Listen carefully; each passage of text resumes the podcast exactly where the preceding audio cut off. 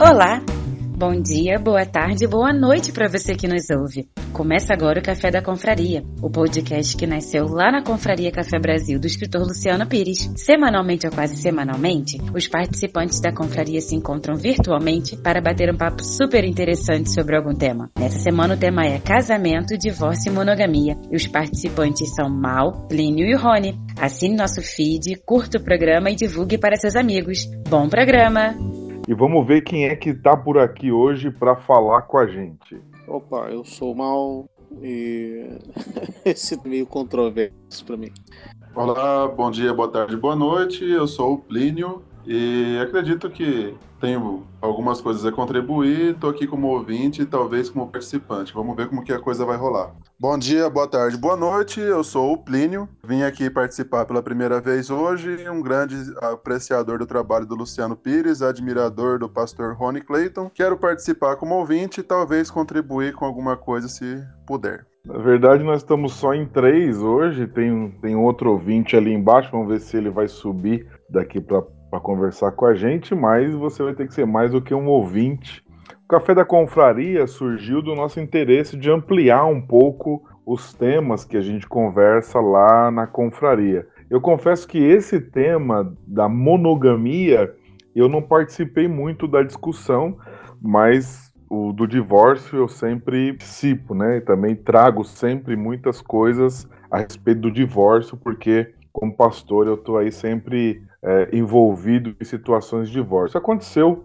há poucos dias é, uma sequência assim de pessoas que se aproximaram de mim. Ontem, por exemplo, mais uma pessoa se aproximou de mim e falou a respeito do divórcio dela. Então, impressionante aí, em 8, 10 dias, sete ou oito casais chegaram até mim ou que já se separaram ou estão em processo de separação. É impressão minha, eu quero ouvir vocês, ou as pessoas estão se separando cada vez mais? Então, eu não acredito que, que o número tenha aumentado assim. Eu acredito é que as pessoas estão. Como é que eu vou explicar? O mundo está mais imediatista, né? É, só você ver. Antigamente a gente tinha que esperar para ver algum programa de TV. Hoje você abre Netflix e escolhe ver o que você quer. É, você tinha que ir até uma loja ou esperar o lançamento de um disco para ir lá na loja comprar e hoje você abre Spotify ou Deezer e ouve a música que quer na hora que você quer. E acho que as pessoas estão levando isso pro resto da vida, né? E com isso também pro casamento. Então, é, ao invés de, de tentar consertar, a entender as coisas, fica aquela coisa do tipo, ah, até brinquei uma vez quando eu tava cancelando o, o meu serviço de telefonia e internet, deu problema, né? E foi até engraçado. Eu falei assim, pô, cara, eu já troquei de mulher, você acha que eu não vou trocar de operadora? Pô, então, só faz o que eu tô fazendo, cancela isso aí. Aí é demais, né? Já troquei de mulher, trocar de operadora. É boa essa. É, fazer, né? Pô, aí o cara foi obrigado a, a, dar o braço a torcer. É, pastor, no meu círculo de amizades, é, eu tenho visto pouco isso acontecer. Mas vejo vários casamentos que são de fachada, né? Com pessoas que estão morando na mesma casa, que frequentam os mesmos ambientes juntos, mas que é, sempre que possível dão aquela escapadinha e junta a questão da monogamia com o divórcio, né? Hoje é, é muito, como o Mal comentou, é muito fácil escolher uma, um relacionamento, né? E com Tinder, com outros aplicativos aí que tem a possibilidade de escolher e, e o próprio acesso a outras pessoas, a, a questão hoje do imediatismo. E um exemplo é o próprio Instagram, né? A gente acompanha pelo Instagram a vida alheia e acha que o nosso relacionamento está sempre tá sempre pior que o do, do vizinho, né? É, hoje mesmo tive um exemplo é, de um amigo de trabalho que no Instagram e no Facebook é cheio de postagens de declarações de amores. E hoje, nós, a gente sentado almoçando, o cara comentou do casamento dele que é uma porcaria. Então, a gente acha que na faixa da tá tudo legal, o cara vai olhando outros relacionamentos, e acho que o acesso à informação tá deixando o humano, né, as pessoas cada vez mais insatisfeitas. Isso acaba tornando como consequência a separação, né? É, alguém falou lá na, na confraria, não sei se foi a Bárbara, acho que foi a Bárbara, falou sobre essa questão do casamento de fachada, né? É, eu já vi alguns também, alguns assim, muito, muito severos. Eu, eu conversei com uma mulher uma vez, 10 minutos, e eu cheguei em casa falei para minha mãe, falei, mãe, aquela mulher tem algum problema. É, tem algum problema. E ela falou: O que, que é? Não sei, eu não sei qual é o problema que ela tem. E aí minha mãe falou: Realmente ela tem um problema muito sério. Um dia o marido parou de falar com ela e simplesmente não falou mais com ela. Na época, já fazia mais de 10 anos que, ela, que o marido não falava com ela, eles continuaram morando na mesma casa e ele só falava com a mulher através de das filhas. As filhas se casaram, eles continuaram morando junto, moraram mais de 20 anos juntos sem se falarem, até que o homem morreu e graças a Deus eles não se separaram e ela ficou com a pensão, porque ele tinha um ótimo emprego, ficou com a pensão, ficou com tudo, né? Mas é uma situação que, assim, é impressionante, né? Bom, ficar 20 anos sem, sem falar, eu não, não, não vou dizer que eu nunca fiz isso. Né? Já fiquei uma semana sem falar com mulher, no caso. Mas por 20 anos, cara.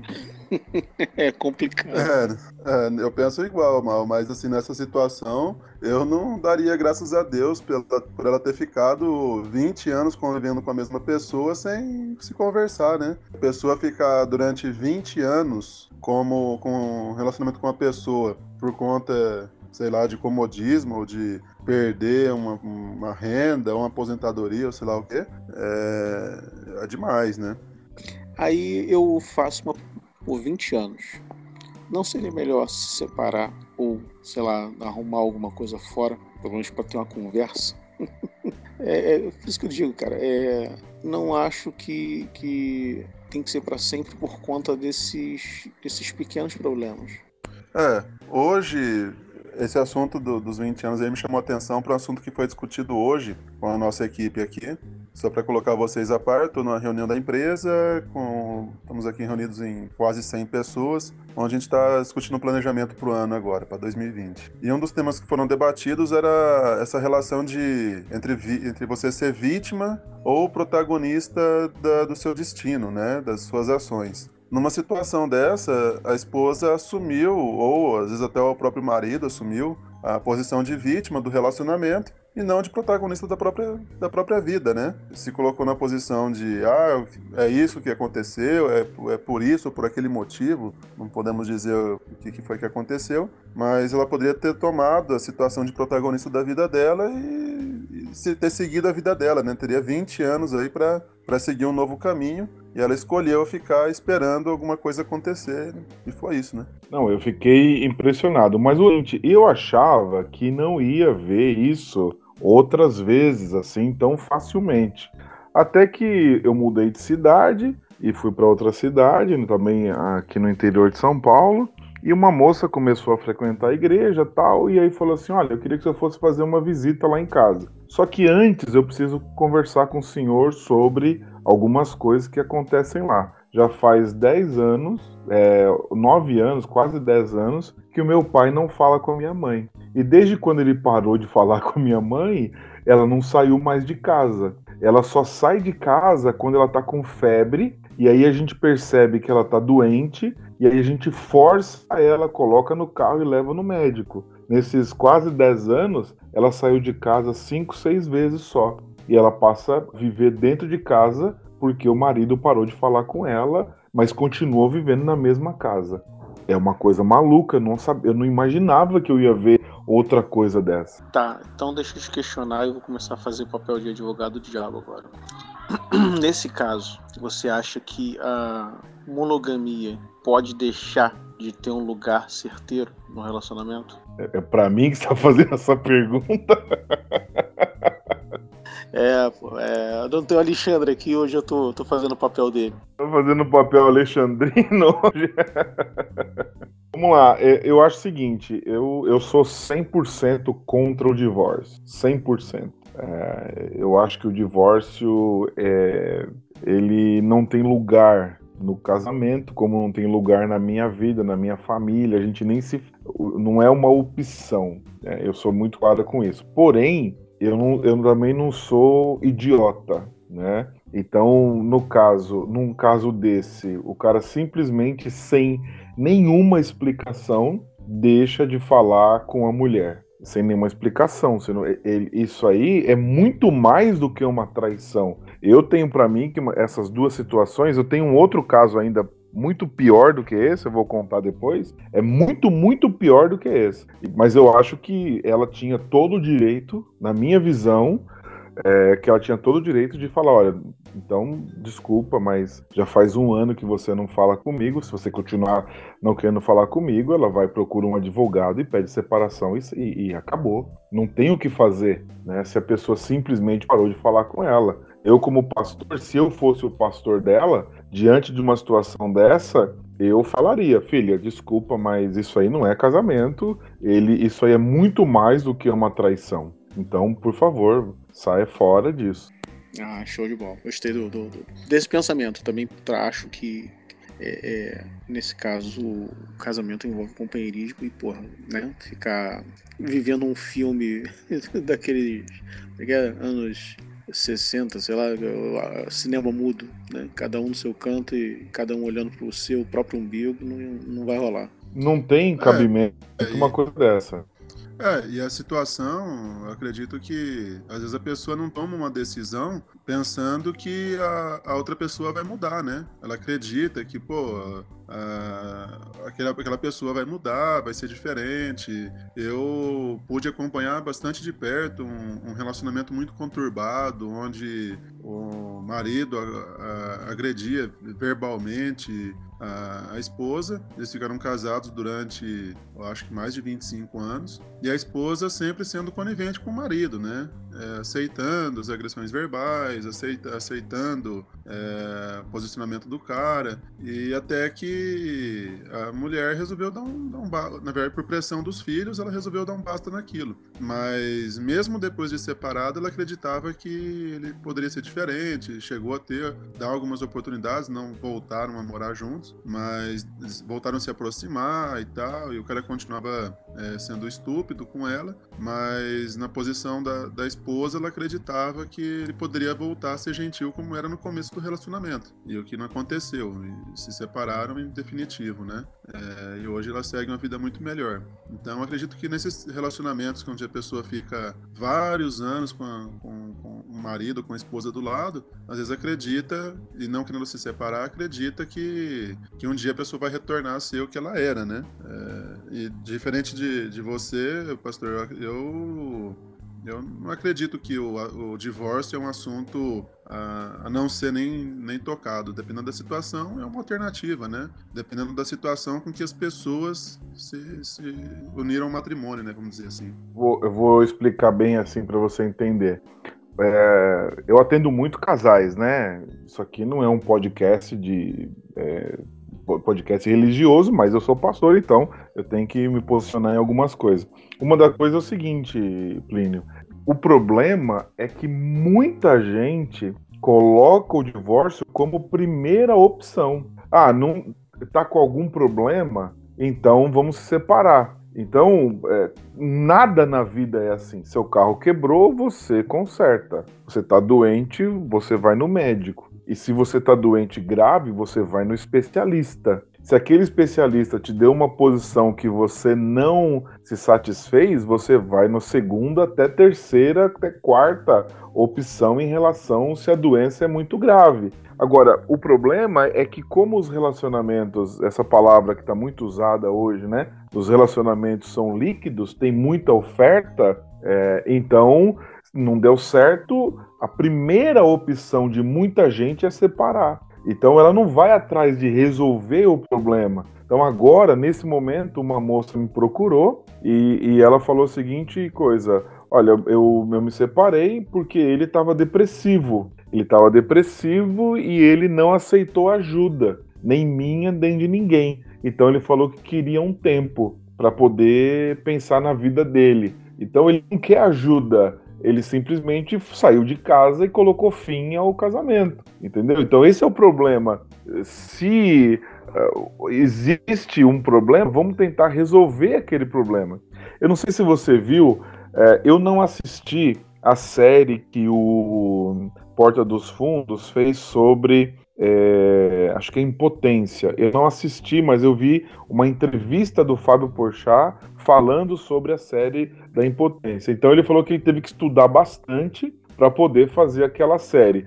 E ele falou o seguinte, que um homem só procura uma ajuda na questão da impotência sexual depois de 10 anos que ele vem broxando. Depois de 10 anos que ele vem broxando, aí é que ele pede ajuda. Você já pensou uma coisa dessa? Então, depois de 10 anos, o casamento já ruiu, já tá já tá em estágio avançado de terminar aquele relacionamento. E se já não terminou aquele, e ele tá ainda com um problema. Entendeu? Então, esse é o problema. É, o, o divórcio, na minha opinião, deve ser a última opção. Olha, já fizemos de tudo e aí a gente vai se divorciar.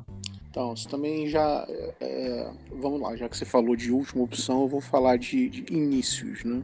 É, o que eu vejo acontecendo hoje em dia é muita gente casando para sair de casa e tentar viver uma vida livre, vamos dizer assim. Né? Eu lembro que eu li numa revista muito, muito, muito tempo atrás, uma analogia maneira, né? É, falava assim: para que você vai entrar e sentar num restaurante se você não tá com fome, se você não vai comer nada? É a mesma coisa, né? Para que você vai começar a, a namorar se o seu objetivo não é casar, não é constituir uma família?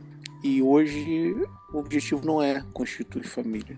É, tipo assim, pô, meus pais enchem o saco, dá licença, vamos. Vem cá, quer juntar os panos e a gente vê o que que dá. E, cara, a maioria das vezes dá errado. É questão da motivação, né? É, domingo eu falei sobre esse assunto. A motivação e o interesse para o casamento, né? Motivações totalmente erradas, né? Então, levar mais uma alterna mais uma assunto também para ser debatido sobre a questão do divórcio. É, esse divórcio prematuro ou ter o divórcio como primeira opção não estaria relacionado também a, ao grau de maturidade que as pessoas estão hoje? Porque tudo a gente discute muito isso na confraria, né? Os adolescentes de 35 a 45 anos, né? É, as pessoas acham que acabam optando pela opção mais simples, né? Não sei se isso é uma realidade que se enquadra aí, pastor, se você tem visto isso. Eu, eu ia falar exatamente a mesma coisa sobre esses adolescentes que, cara, você pode ver é, como é que era antigamente, né? É, vamos lá, vai entrar depois no, no, quem não for aquele modelo conservador, né, vai falar assim, não, tá falando sobre o patriarcado, não sei o quê, mas era o seguinte, era as meninas eram criadas para fazer os serviços domésticos e os meninos, né, alguma coisa para prover a casa. E em algum momento, assim, eu não sei o que, que aconteceu, e falou assim: ah, não, isso está errado, né? Menino usa uma rosa e menina pode usar azul e menino pode brincar de boneca. Beleza, pode, mas ninguém coloca o objetivo lá na frente. E isso aí descambou. O que você mais vê por aí hoje é, é gente que não tem um norte, não tem objetivo, não tem profundidade e se junta com uma outra pessoa que é exatamente do mesmo jeito. E aí eu pergunto, que bom vai sair disso? Qual o objetivo? Vão forçar de mão dadas e continuar andando para onde o nariz aponta, cada um puxa para um lado porque tá cada um olhando para um lado, não sabem andar junto, não sabem ceder, né? Bate o pé e é o que eu quero. Infelizmente, é a fórmula certa para o fracasso. Eu concordo plenamente, Plínio. É isso aí mesmo. É totalmente falta de maturidade. É, eu tenho acompanhado muita gente, né? Nesses, eu, sou, eu sou pastor já, é, oficialmente eu sou pastor há 17 anos, né? Eu comecei a assumir liderança, assim, para ajudar é, casais quando eu tinha 20, 21 anos ali. Antes de ser casado, eu já atendia pessoas, né?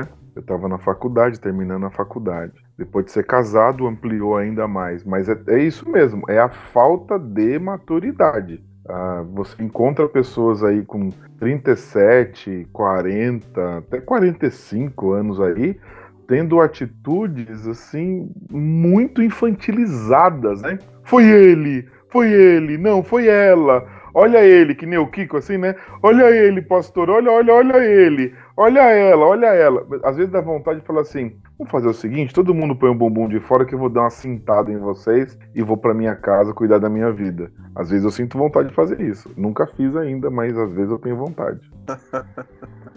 é a famosa é, é, colocar a culpa no outro e nunca puxar a responsabilidade para si mesmo, né? É mais fácil apontar o dedo e se fazer de vítima, que nem a gente falou da outra vez. É, então, mas o que acontece é o seguinte, né? A gente pode ir ampliando isso, né? É, como você falou a questão de antigamente, né? Da, qual era o modelo, né? Quando eu casei, eu tive um modelo. Meu pai era alcoólatra, mas a minha mãe era uma mulher na moda antiga, né? Ela estava ali, ela, ela, minha mãe nunca trabalhou fora, minha mãe nunca teve carteira assinada, nunca saiu para trabalhar, mesmo depois que meu pai morreu, graças a Deus, não precisou é, trabalhar fora até hoje e não vai precisar. Já faz 30 anos que meu pai morreu. Então minha mãe é aquela mulher, né? Acordava de manhã, fazia o café. Na minha casa, o café da manhã era até 7 e meia, 8 horas e depois o almoço até meio-dia, meio-dia e vinte, no máximo meio-dia e meio, o almoço já saía. Seis horas, seis e meia, ali já saiu o jantar. Até 11 horas, até 11 anos de idade, eu dormi seis e meia, sete horas da noite. Esse era o meu minha rotina. E eu não morava em sítio, né? Então, esse era o modelo, assim, que a gente tinha ali, meus vizinhos e tal. A mulher que não. A maioria das mulheres não trabalhavam fora, tinham aquele tipo de comportamento e tal. E interessante isso, né? Que parecia que aquelas mulheres é, tinham tudo para ser menos maduras, né? Porque não saíram para o mundo, não foram para o mundo tal. Agora a menina trabalha, sai de casa cedo e mesmo assim uh, não tem maturidade né? Sai de casa cedo para trabalhar, estuda MBA, não sei o quê, papapá, e você vê cada coisa. É, sem é. dúvidas, né? É, só é, falando sobre a questão da maturidade, eu, por exemplo, eu, no, no meu caso, estou casado há oito anos, e toda vez que, que a gente pensando na né, questão do não do divórcio, mas na questão da monogamia, né? Quando toda vez que eu penso é, qualquer coisa errada, eu peso, ponho na balança as consequências daquilo, né? Pô, tem uma filha de três anos, é, minha esposa, eu viajo bastante, passo muito tempo fora de casa, minha esposa é a chefe da casa, ela que decide a maior parte das, das, situações, eu, lógico que a gente decide em conjunto, mas ela que, que mora na minha casa, ela que cuida da minha filha, boa parte da educação dela, né? Eu participo muito ativamente, é, converso todos os dias com ela, mas é normal ficar três dias, quatro dias por semana fora de casa. E aí eu penso naquilo, eu falo, pô, talvez será que por um, um momento, por um instante, por um, um prazer imediato, vou colocar tudo isso em jogo, né, tudo isso em risco,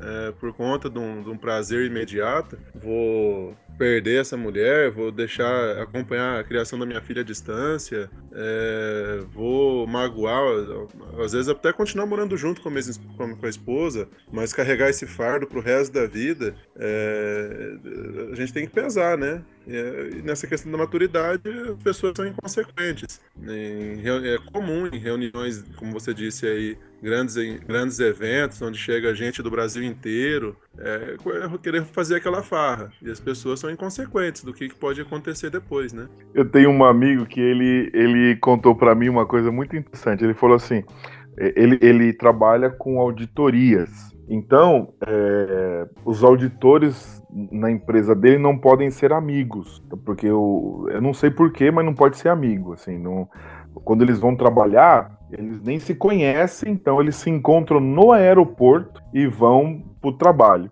Então é uma empresa muito grande de auditorias. Então o que, que acontece? Ele falou assim: às vezes a gente chega lá e é aquela pessoa assim que é uma moça feia, assim, né? Aí ele falou assim, Rony, mas ó, é, na segunda-feira, quando a gente se encontra, é uma moça feia, tal, aquele negócio. Na terça, ela já fica mais, assim, já fica bonitinha tal, né? Na sexta-feira já virou a mulher mais bonita do mundo. Eu falei, cara, Vai você é ficando... é muito sem vergonha, cara. Vai ficando simpática ao longo da semana, né? Ele falou isso, falou assim, ó, na sexta-feira aquela moça já tá bonita. Eu falei, cara, você é muito sem vergonha. Ele falou, não, não, mas é verdade, é verdade. Então, mas é isso, é, é, esse é o ponto, né, que é, você, é, essa maturidade de pensar, eu tenho minha esposa em casa, então, por exemplo, eu, eu viajo bastante também, agora eu viajo menos, mas 2012, por, 2010, eu passei 80 noites fora de casa no ano, então já cheguei a passar no ano, assim, 40 noites, 50 noites fora de casa, eu também viajo, e eu sou pastor, então 70% dos lugares que eu vou, tem muito mais mulher do que homem, né, então a não ser que seja reunião de pastores, né? Aí vai ter muito mais homens, pouquíssimas mulheres. Num lugar de 400 homens vai ter duas, três mulheres só. Então, mas é essa maturidade que é importante, né? Saber qual é o meu lugar, qual é a minha, a minha postura. Eu sou um homem casado, etc, etc, né? Vamos lá então? Vamos seguir aí, irmão? É, então, eu tô só ouvindo essa parte que eu não tô opinando muito, não. Você, eu posso, também você pode dar o seu lado, é, da coisa. Ô, louco, mal. Você tá quanto eu tempo prefiro... na confraria, Plínio? Quanto tempo você tá na confraria, Plínio? É, Rony, eu conheci o, o Café Brasil em 2014 ou 2015. Acho que foi 2015 eu conheci confra... o, o Café Brasil. Eu acredito que eu entrei na confraria em 2017. Agora o mês certinho não lembro, não. Entrei acho que em 2017 na confraria. Participava um pouco, bem pouco, comecei a participar mais de um tempo pra cá. Comecei a criar mais confiança para entrar nos bate-papos e nos, nos quebra-paus. Então você não conhece, assim, a, a, vida pregressa do, do mal, então? Não, não conheci, só ouço falar. Ele já contou muita coisa na confraria lá, né? acho que é por isso. Então tá bom, pessoal, vamos lá, vamos chamar o nosso amigo Café no Pires com o Luciano Pires. Bom dia, boa tarde, boa noite, Luciano Pires chegando para mais um Café no Pires. Olha, o tema de hoje é quente e caiu assim como uma luva, exatamente no momento que eu estou publicando aquele pod sumário lá do 33, do poder do mal.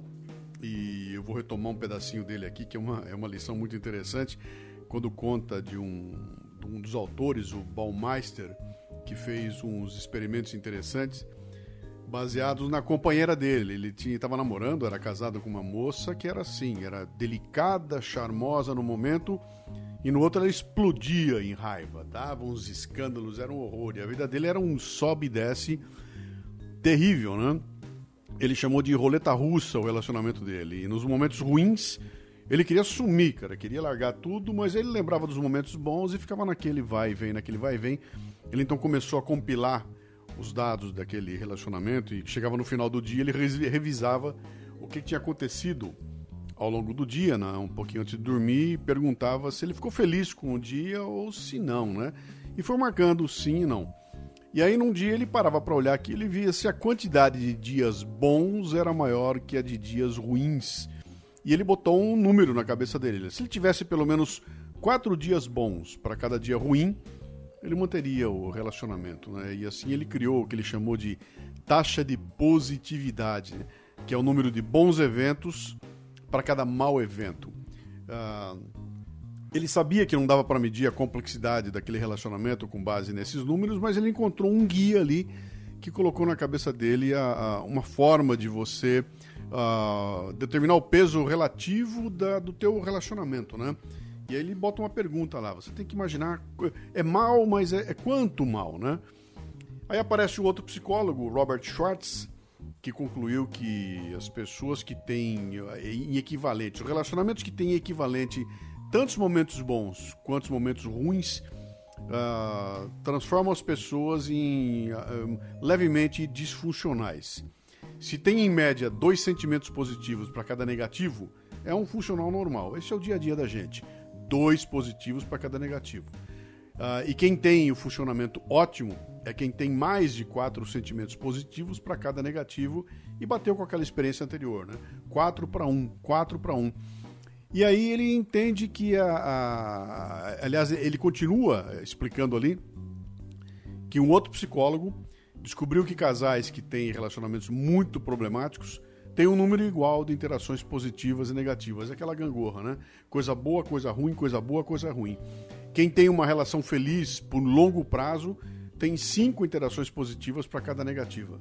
E aí ele deu o nome nisso da proporção de Gottman, que é o nome desse psicólogo, e transformou isso em meio que um instrumento. Né? Então ele bota na cabeça o seguinte: a, a, casais que não mostram muita afeição, que não tem mais aquela paixão, aquela coisa assim, mas se tem um relacionamento de longo prazo, que quase nunca brigam. São aqueles que não têm momentos ruins em excesso, mas é, substituem uh, os outros momentos por momentos bons, né? E casais bem-sucedidos, muito bem-sucedidos, são aqueles que até brigam bastante, mas que superam essa, o número de brigas pela quantidade gigante de afeto, né? Então, ele até dá um nome lá, são cinco fodas para cada briga, né? Eu botei isso no, no pote sumário e isso acende uma luzinha interessante, né? Que é aquela de você poder conscientemente pensar nesse equilíbrio, né?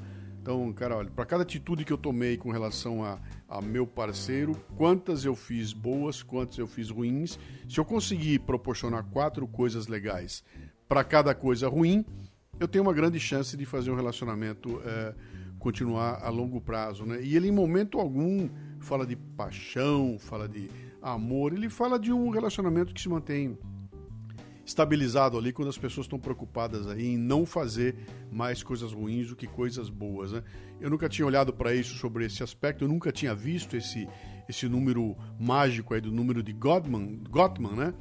Mas isso aí acaba servindo, acho que, para a vida toda, cara. E, inclusive, escrevi isso no, no, no pote sumário, que eu nunca tinha passado pela minha cabeça de conscientemente olhar para as coisas que estão acontecendo ao longo do dia e, e, e forçar para que aconteçam quatro coisas boas, no mínimo, para cada coisa ruim que, que rolar. Né? É interessante e eu recomendo a vocês sigam esse pote sumário aí, o 33, porque ele tá um arraso, tá bom? Grande abraço para vocês, até a próxima.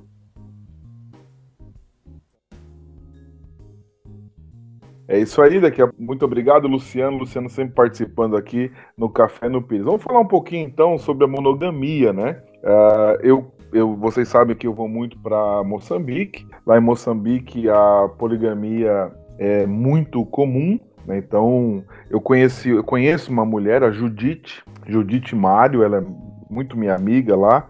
E o pai dela teve 10 mulheres. 10 mulheres, né? Então, cada uma tinha sua casa, ele criou praticamente assim uma vila, né? Cada uma tinha sua casa os seus filhos, e ele passava ali dois, três dias, dois, três dias com cada uma, e mas era um respeito, ela falou que era um respeito absurdo, absurdo, e todos os filhos foram criados com muita consciência, assim, são todos cidadãos de bem, e quando o pai morreu, seis delas continuam morando juntas como irmãs, seis das mulheres.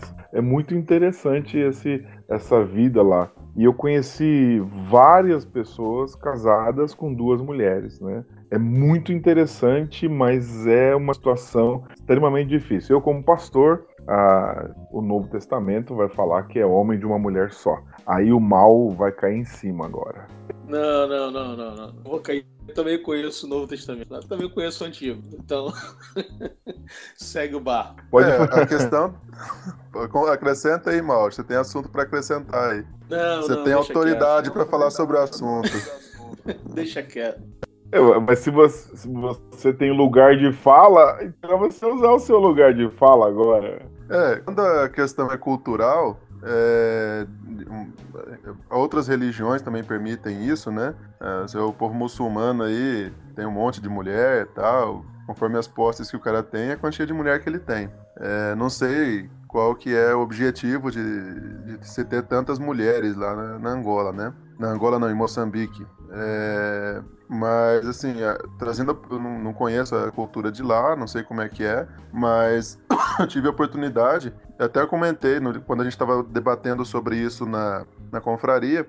Eu levantei, contei esse caso que eu vou contar aqui agora. É, de um amigo, que esse cara começou a trabalhar numa fazenda e a, ele morava na, na, fazenda e a mulher morava na cidade a 300 quilômetros da fazenda. E ele ia uma vez a cada 15 dias para fazer, para a cidade, ver a mulher e o filho, e começou a se envolver com a secretária da fazenda. Começou a se envolver com a secretária da fazenda, namorou, contou para a moça que tinha se separado da esposa e que ia a cada 15 dias ver o filho, mas continuou casado. É, não satisfeito com esse, por ser bígamo, né, vamos dizer assim, virou um polígamo, né?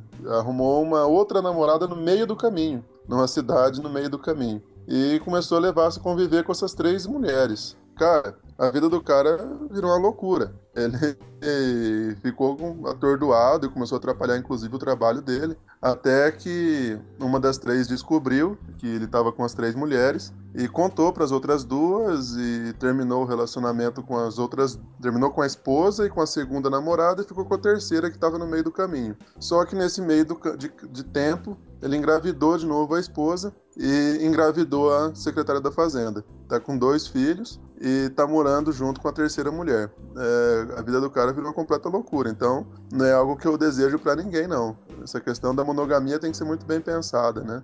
É, esse é um caso extremo que eu, aconteceu ano passado, que eu pude presenciar bem de perto. Rapaz, isso aí. Eu comecei a desenhar na cabeça o mapa disso aí, é um negócio complicado, hein? Não, o cara fica atordoado, né? Atrapalha o relacionamento. O que eu vejo é, é, é muito difícil é, separar o relacionamento, a questão monogamia do divórcio, né? É uma, você não sendo monogâmico, é, o divórcio é quase que uma consequência. É, e nessa questão do, da, da monogamia, é, eu vejo assim, pô, o cara não está satisfeito com a esposa, às vezes, às vezes surgem um dos motivos é o próprio relacionamento sexual do casal, que não tá muito bem. E o cara quer se relacionar com outra pessoa. Pô, vai lá e acha uma profissional aí, beleza, onde não tem afeto, não tem nada, mas acaba sendo um relacionamento gelado, né? Um relacionamento frio. E e é o cara que começa a curtir o namoro, né? E é o namoro que, que ferra com o relacionamento. Aí o cara começa a ficar de paquerinha, começa a paquerar uma menina aqui, vai, entra naquele, naquele ritmo de conquista e estimula a pessoa fala assim, até aquele relacionamento, e, e, aí entra na situação onde você não consegue mais controlar, né? A situação fica incontrolável, e foi o que acabou acontecendo com ele, né? Ele começou a paquerar uma menina, namorou, estando casado, surgiu uma outra oportunidade, começou a paquerar também, namorou, e tava com três. Quando ele se, ele, ele se viu, ele tava com três relacionamentos complexos e, e as três pessoas acreditando que ele estava sendo fiel. E quando a coisa explodiu, explodiu de uma vez e atrapalhou toda a vida do cara, né? É, aí o cara foi no extremo mesmo, né? Então é uma situação. É, isso eu acho interessante esses canalhas, sabe? No sentido assim. Porque ele sabe o que ele tá fazendo, né? Ele não tá fazendo inconscientemente, ele tá fazendo consciente, né? Fazendo consciente. Agora tem um outro caso, é, vê se vocês, o que, que, vocês pensam sobre isso. O Drauzio Varela escreveu um livro, é, se não me engano, chama Por um Fio, acho que é Por um Fio. É muito interessante uh, o livro, ele conta várias pessoas que ele atendeu no consultório particular dele de oncologia, o primeiro, primeiro consultório de oncologia particular do Brasil. E ele falou que chegou um homem lá com os filhos e tal, e ele atendeu. Na próxima consulta, o homem veio com outras pessoas. E aí ele achou meio estranho, mas não falou nada tal. Na verdade, o homem tinha duas famílias.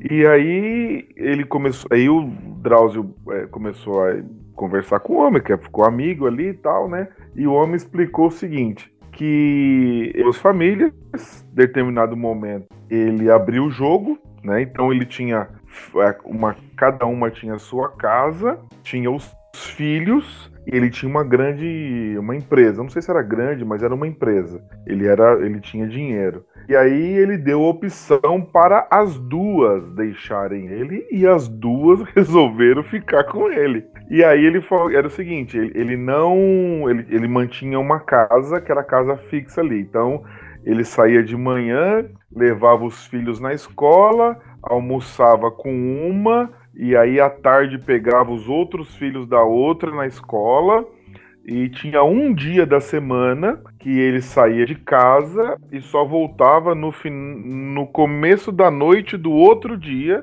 E ele falou que a, a, e o Drauzio dramatiza um pouco, mas assim, a outra, a mulher principal estava sentada no sofá assistindo a novela e ele chegava, sentava ao lado dele, do lado dela, como se nada acontecesse. E aí na morte quando ele finalmente morreu, ele deixou a herança em partes iguais para todos os herdeiros e não houve briga né?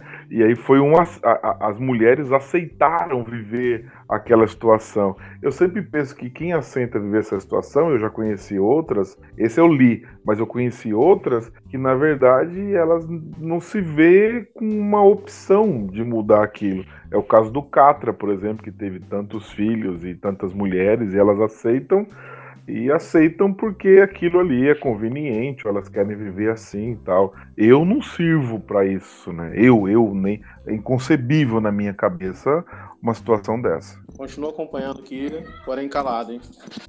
Ô Mal, o combinado era eu ficar de ouvinte, não você. E o Rony caiu aí na linha. Ah, o que eu tava dizendo é que a, eu, era para mim estar como convidado e ouvinte aqui, né? Nem como convidado, como ouvinte. E não mal, né? Era para ser o contrário, mal. Então, o tema é controverso, né? Eu vou ter que colocar uma música aqui pro mal. Pera aí um pouquinho. Mas pode falar, Plínio. Um outro caso interessante que aconteceu, que eu pude presenciar durante a faculdade, foi. Eu até comentei também sobre esse assunto, esse outro relato, né, na, na confraria. É, um amigo um amigo meu de sala de faculdade, ele, o pai dele trabalhava muito, nunca sobrava dinheiro para a família, ele ele era um cara que trabalhava num segmento que ganhava bastante dinheiro, mas o cara sempre vivia mal, tinha, andava num carro velho tal. Não queria que esse filho dele estudasse, que ele fosse trabalhar com ele. Era um relacionamento bem conturbado do pai com, com a família. E quando a gente estava no penúltimo ano da faculdade, no, no último ano da faculdade, na verdade, é, ele descobriu que o pai dele tinha mais três filhos. É, três filhos com três mulheres, com duas mulheres diferentes. E aí ele não contou pro pai, contou pra irmã, e aí, e aí foram atrás de descobrir qual que era a, o relacionamento dele com essas outras duas mulheres, e começaram a, a fazer trabalho de investigador, de detetive com o pai, e descobriram que, eles, que o pai dele tinha, se não acredito, acho que 31 ou 32 filhos, é, com as mais de 20 mulheres diferentes. O cara tinha filho de 40 anos de idade, tinha filho de um ano e meio de idade. É, é, o cara era compulsivo. É, e aí é, a coisa explodiu, contou tal, o cara entrou em depressão, já vinha depressivo, na verdade, e ele sustentava boa parte desses filhos, e todos eles levavam vidas bem simples, algumas mulheres eram casadas, ele, ele pagava pensão, outras ele convivia, pagava aluguel, ajudava no aluguel, ajudava nas despesas da casa. E, e a, família desestabilizou completamente, né? Entra nessa questão da mono... É, aí eu já acho que é até doença, né? não entra nem na questão da monogamia. Eu acho que é uma doença mesmo. E foi um caso completamente absurdo. Na época, a mãe dele, que era casada mais velha, ele era o filho caçula, né?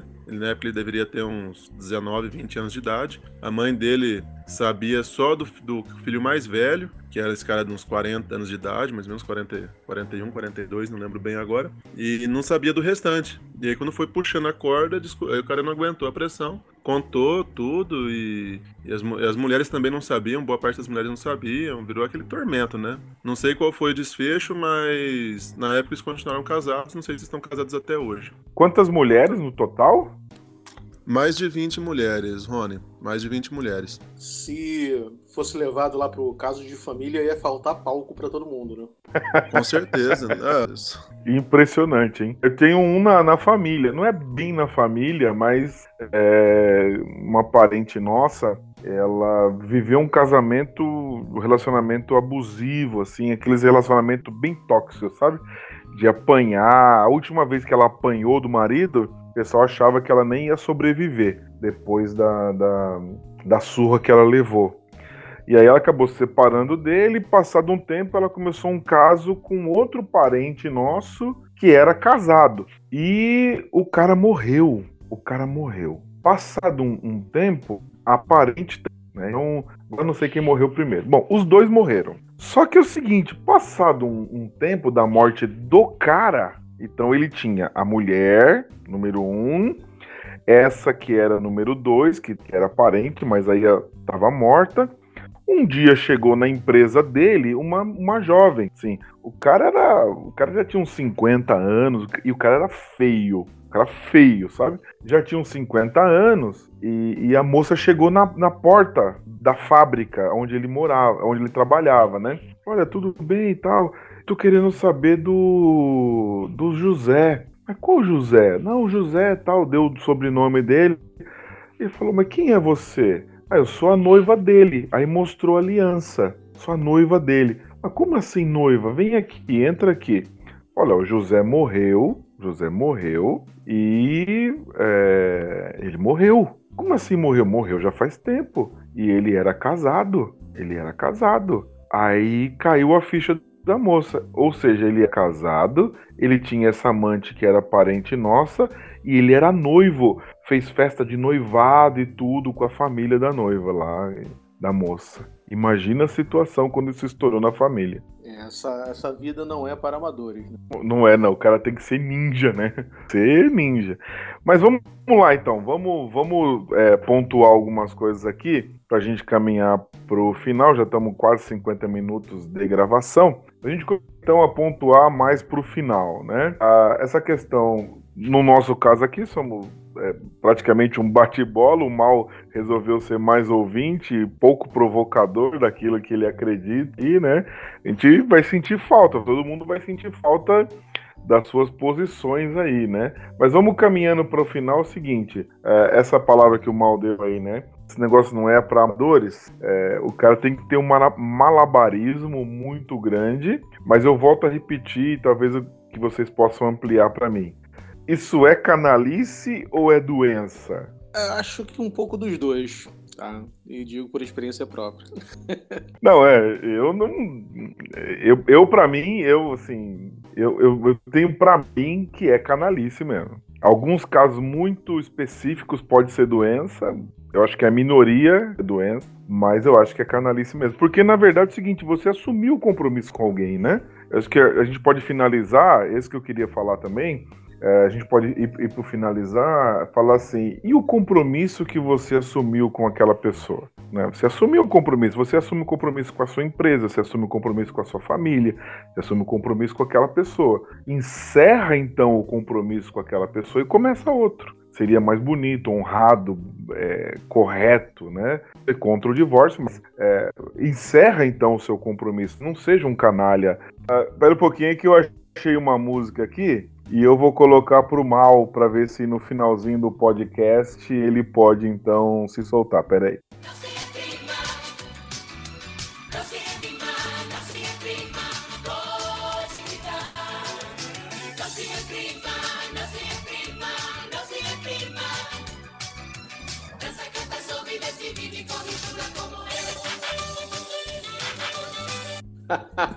gostei, gostei, gostei. Justo, justo.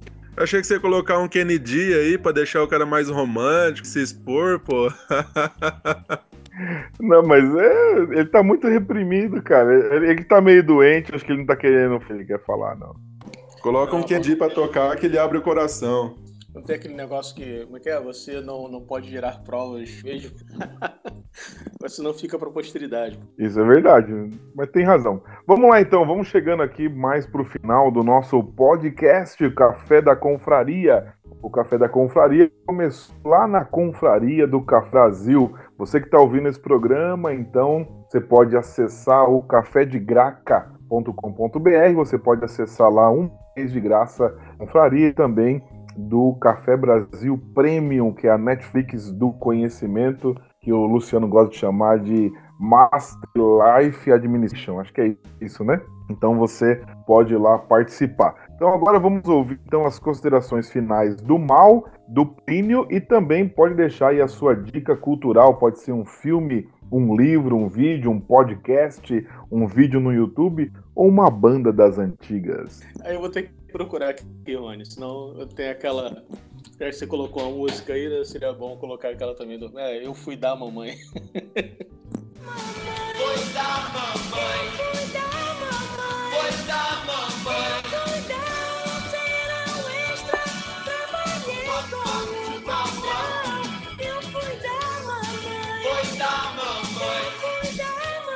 Boa, boa, muito boa.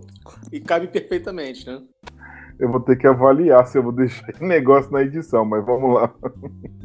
Vamos lá, Plínio, suas considerações, suas considerações finais aí também pode deixar uma dica cultural aqui para o Café da Confraria. Bom, é, minhas considerações finais, é, eu sou de, gosto de deixar a dica para a turma aí, valorizar o casamento, valorizar a pessoa que tem em casa. É, eu venho de um relacionamento estável, em algo turbado, acho que como todo relacionamento é, e ter, a gente tem que sempre ter a maturidade de avaliar a situação que está acontecendo, não agir no imediatismo, parar, refletir, entender outra pessoa e sempre pesar os prós e contras, né? De você tomar uma decisão imediatista. Pô, vou me divertir, vou ter um relacionamento é, amoroso aí de um momento ou levar um, um, um namoro outra pessoa a troco do que, né? A, trocar o que pelo que, né? Então, eu sou dessa posição. Acho que eu acredito que a gente tem que valorizar a pessoa que está do nosso lado nos momentos difíceis, nos momentos ruins e também nos momentos bons. É, não só tá procurando aí prazeres mundanos, né? Vamos falar assim. É, a minha dica cultural fica relacion... voltada aí a, até a gente pensar em desenvolver a maturidade, né? Temos aí diversos livros e filmes e, e podcasts e vídeos no, tutoriais no YouTube sobre, sobre como manter um relacionamento saudável, mas eu acredito que um relacionamento saudável vem com a maturidade das pessoas, né? Se o casal amadurece junto, consegue conviver junto, salvo algumas exceções. Mas eu acredito que a gente tem que se desenvolver, ter uma maturidade suficiente para levar um relacionamento estável, assim como é na, na vida profissional, quanto na vida pessoal, na vida amorosa, né? É, o Mal já já está na segunda esposa, tem um pouco mais de experiência do que, nisso do que eu, mas é, eu procuro sempre fazer uma avaliação muito pesada né, sobre o que está acontecendo e, e uma dica que eu posso deixar para a turma é sempre quando você tiver numa situação difícil, fazer uma análise de SWOT. Eu trabalho com vendas, trabalho no mercado, vamos falar assim. É, uma análise, procura no, no Google e análise do SWOT, onde você vai conseguir mensurar é, muito claramente quais são os prós e contras de tomar aquela decisão. Às vezes, para tomar uma decisão imediatista, é muito fácil, né? Você consegue ali com 30 segundos de, de, de pensamento, você consegue tomar uma decisão. Se você vai agir ou não, né, ter uma reação imediata ou não. Se é para procurar um divórcio, se é para ter um relacionamento bígamo ou, ou polígamo, é, você tem que fazer uma análise